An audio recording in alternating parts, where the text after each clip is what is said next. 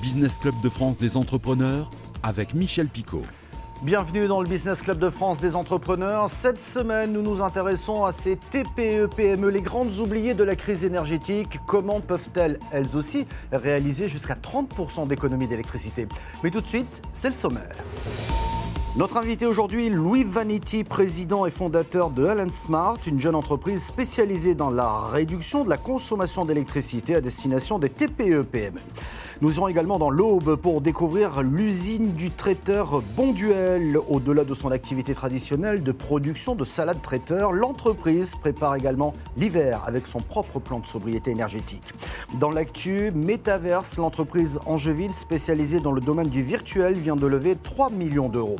Gourmet, de son côté, connu pour son foie gras artificiel, a levé 48 millions d'euros. Et puis nous irons enfin dans la carrière de Luché à la Ville aux Dames pour voir comment les matériaux issus de la démolition de bâtiments sont recyclés. Soyez les bienvenus.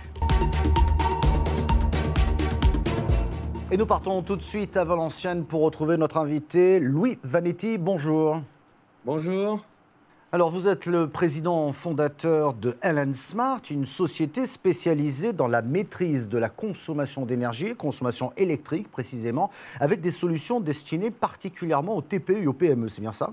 Alors nous, on est une solution de maîtrise de consommation d'énergie pour les bâtiments euh, tertiaires professionnels. Alors, on va essayer d'être un tout petit peu plus clair, euh, Louis Vanetti.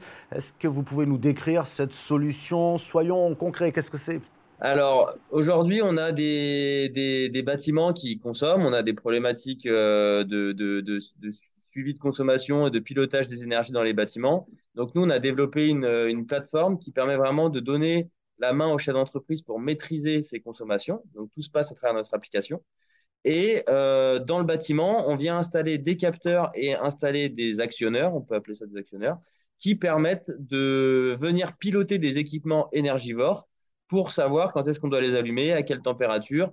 Et donc, on va pouvoir optimiser nos consommations euh, en euh, voilà, en mettant en place des routines qui vont faire qu'on va, va, gagner, de, gagner de la consommation d'énergie. Alors, si je vous suis bien, pour schématiser un peu, vous installez des boîtiers connectés aux appareils électriques, donc chauffage, ventilation, climatisation, éclairage, par exemple. Vous faites ce que vous voulez, hein, mais ces boîtiers, eux, permettent de mesurer en temps réel la consommation électrique et ils vous permettent aussi eh bien, tout simplement de réduire peut-être un peu le chauffage ou d'éteindre la lumière quelque part. Ce sont des systèmes de boîtiers donc euh, télécommandables aux dirigeants d'entreprise ensuite, si je suis bien, de piloter tous ces appareils de programmer ces machines. Exactement. On va pouvoir passer des consignes de température. Donc le système va s'auto-réguler. C'est-à-dire qu'on va dire, bah, moi je veux 19 degrés dans ma partie bureau. Euh, et le système va dire, bah, là je suis en dessous, je vais devoir réchauffer un petit peu. Là je suis au-dessus, je vais devoir euh, arrêter le chauffage. Et donc ça va s'auto-réguler en fonction de la température extérieure, en fonction de la température intérieure, en fonction de la météo, en fonction de, beaucoup de choses. Tiens, et puisqu'on parle de, chauffage, je voudrais vous donner un chiffre. 1 degré en moins égale 7% d'économie d'énergie en plus.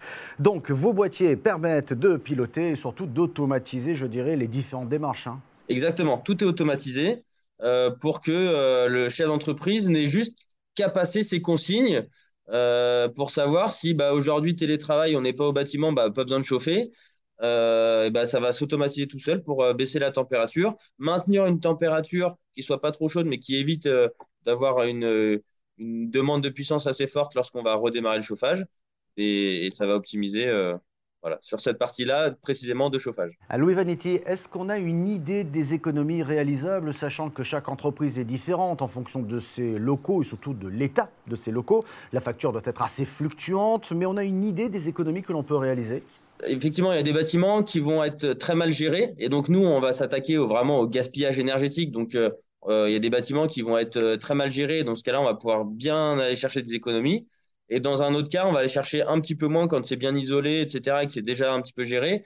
Mais on est de l'ordre, au minimum, on va aller chercher entre 10 et 15% euh, et au maximum, on peut aller chercher 30-40% euh, euh, en fonction du bâtiment. Et on va citer un exemple, celui de l'entreprise Cali-Service, 80 salariés à Cambrai, qui a fait appel à vos services, 53 000 euros investis totalement financés par les certificats d'économie d'énergie, les C2E, et ils réalisent entre 20 et 30% d'économie de leur électricité. Donc c'est une PME conséquente ici. Mais vous, Louis Vanetti, vous vous intéressez aux plus petites entreprises, c'est votre cible? Alors exactement. En fait, nous, c'est même euh, au-delà de notre cœur de cible, c'est notre mission. C'est notre mission au quotidien, c'est de rendre accessible la performance énergétique pour, euh, pour, pour ces PME euh, qui, aujourd'hui, ont des bâtiments tertiaires, à qui on demande au travers du décret tertiaire de faire 40% d'économie en 2030, dont d'ailleurs la première échéance était au 30 septembre, mais est passée, a été décalée au 31 décembre 2022. Euh, sur lequel on doit renseigner ses consommations de l'année dernière et renseigner son année de référence. Voilà, c'est le petit message qui est passé. Euh, euh, et, donc, en fait, le chef d'entreprise se retrouve un petit peu pris en étau entre les prix de l'énergie, entre le, les obligations et, et, son bâtiment, et il ne sait pas quoi faire.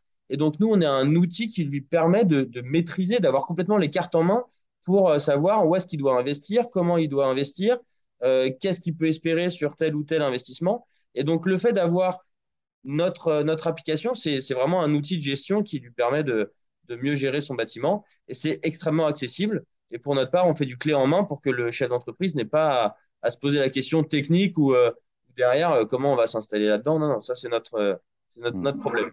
Alors j'imagine que dans le contexte actuel, vous êtes de plus en plus sollicité, euh, d'autant, euh, je le rappelle, que vous vous occupez de tout, y compris de ces fameux certificats euh, C2E. vous bénéficiez, j'imagine, d'un terreau là en ce moment plutôt favorable pour le développement de l'entreprise, non? On est effectivement une jeune entreprise, là on est en, gros développement.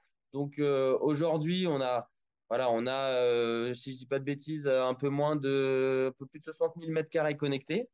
Euh, l'objectif, c'est de faire x10 euh, sur, euh, sur, sur les deux prochaines années sur, sur, cette surface connectée.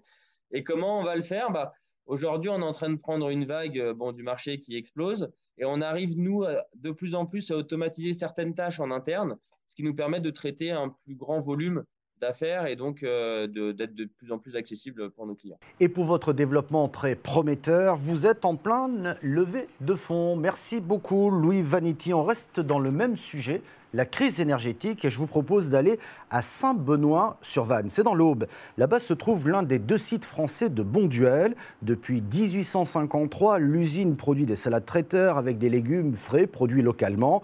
Aujourd'hui, le site doit relever deux défis de taille, augmenter en notoriété pour mieux recruter et mettre en place parallèlement son plan de sobriété énergétique. Un reportage de Christian Viera de Canal 32. Pour la préparation de ces salades traiteurs, la marque Bonduel s'appuie sur deux sites. Dans l'Aube, en haute saison, près d'un million de barquettes sont cuisinées ici chaque semaine. Pour des produits secs, ça va être une cuisson. Et la découpe pour euh, tout ce qui est légumes. En parallèle de ça, on a une activité de préparation de sauces. On est dans une, dans une grande cuisine, c'est exactement ce métier-là. Euh, dans des dimensions industrielles, mais euh, c'est la cuisine comme chez soi. Avec les règles d'hygiène et de sécurité en plus, que ce soit pour les espaces de réception, préparation ou d'expédition. Dans chaque zone de production, on a un sas où le minimum est de se désinfecter du coup euh, les bottes, de nettoyer ses mains, de les désinfecter et puis après on peut rentrer du coup dans la zone. Dans l'usine il fait frais toute l'année, on ne vit pas la canicule de la même manière que les autres. il fait en moyenne entre 3 et 6 degrés dans nos différentes salles. Ce site s'appuie sur près de 300 références de matières premières pour réaliser ces préparations. Ces matières premières sont locales principalement, euh, dans un rayon de 80 km aux alentours de l'usine. Imaginez que quand vous partez l'été, euh, vous consommez euh, des carottes Bonduel. Les carottes sont produites dans l'Aube. Elles sont produites sur le site de Saint-Benoît. Selon les saisons, ce site emploie entre 140 et 200 salariés. Pour pallier en partie aux difficultés de recrutement, le directeur utilise les services d'un groupement d'employeurs. Grâce à la mise en place de l'amélioration continue, il s'attelle à réduire les coûts et l'impact de la production. Ne serait-ce que d'enlever les couvercles et de réduire l'épaisseur des plastiques, on a réduit de presque 450 tonnes l'an dernier les plastiques. À titre d'exemple, depuis 2015, on a divisé par deux la consommation en eau sur le site et on cherche aujourd'hui énormément de pistes pour réduire les consommations en électricité. Aujourd'hui, on ne sait pas dans quelles conditions euh, vont se passer euh, la, partie hivernale et des éventuelles euh, réductions voire coupures d'électricité et pour lesquelles on serait concerné. La start-up française Gourmet vient de lever 48 millions d'euros pour créer son outil de production et développer ses ventes de produits à partir de viande cultivée. Déjà connue pour leur foie gras artificiel, la start-up se distingue avec ce produit de luxe qui est interdit dans certains pays à cause du gavage des animaux. Gourmet va créer un site de 4300 mètres carrés en région parisienne qui comprendra un atelier de production et un centre de R&D. À Angers, la start-up Metaverse vient de lever 3 millions d'euros. L'entreprise spécialisée dans les univers virtuels veut accélérer son développement à l'international, notamment en Asie, et doubler ses effectifs pour atteindre les 60 collaborateurs. Les premiers pas en Amérique pour les télésièges de la société savoyarde MND. Elle a posé ses premiers pylônes pour le futur premier télésiège débrayage des États-Unis. Une première sur le continent nord-américain pour cette société avec un contrat de 9 millions de dollars. Dans la série Tous recycle, et c'est une bonne chose, direction la carrière de Luché à la Ville aux Dames, près de Tours. Elle est spécialisée notamment dans le recyclage de matériaux de déconstruction. Ces matériaux venus de démolition vont devenir ensuite des granulats pour être réutilisés à nouveau sur de nouveaux chantiers. Un reportage de Romain Melville de TV Tours. Les ressources sur Terre ne sont pas infinies et les matériaux de construction n'échappent pas à la règle. À la carrière de Luché, à la Ville aux Dames, on recycle des matières premières de différents chantiers de démolition qui sont acheminés par voie ferrée. Je suis en train de faire d'effectuer un déchargement de train, en train de vider des wagons. Le recyclage des matériaux concassés sert à recréer des granulats, de la matière première secondaire, utilisée dans les chantiers de travaux. Plutôt que d'aller chercher du sable, des graviers pour faire du béton, des routes euh, dans une carrière, et ensuite le même chantier de construction qui a un déchet l'envoyer en décharge, eh bien on fait une boucle courte, on récupère ces déchets là qui sont là, on les concasse, on les crible, on en fait des granulats de seconde vie, du sable, des graviers de seconde vie, et donc on économise la ressource. Plus est dans un département déficitaire en termes de matières premières de construction, si bien que recycler des granulats pourrait devenir une nécessité ces matériaux, le fait de les ramener par train, en fait, on a une économie euh, d'émissions de gaz à effet de serre, de camions en fait qu'on va mettre euh, va mettre sur la route. Donc c'est la naissance de, cette plateforme. Après, comme on a un grand site, euh, on s'est intéressé à la déconstruction et au recyclage des matériaux. Pareil, on est sur la région Tourangelle, on, est consommateur de, donc de beaucoup de, de matériaux alors qu'on en produit très peu. L'Indre-et-Loire produit 700 000 tonnes de granulats naturels par an. Son besoin dépasse les 2 millions de tonnes et demie. Merci d'avoir suivi cette émission qui est disponible en replay vidéo sur le site internet de votre télévision locale. Nous sommes également disponibles en audio podcast ou encore sur quelques radios. Merci de votre fidélité et à la semaine prochaine.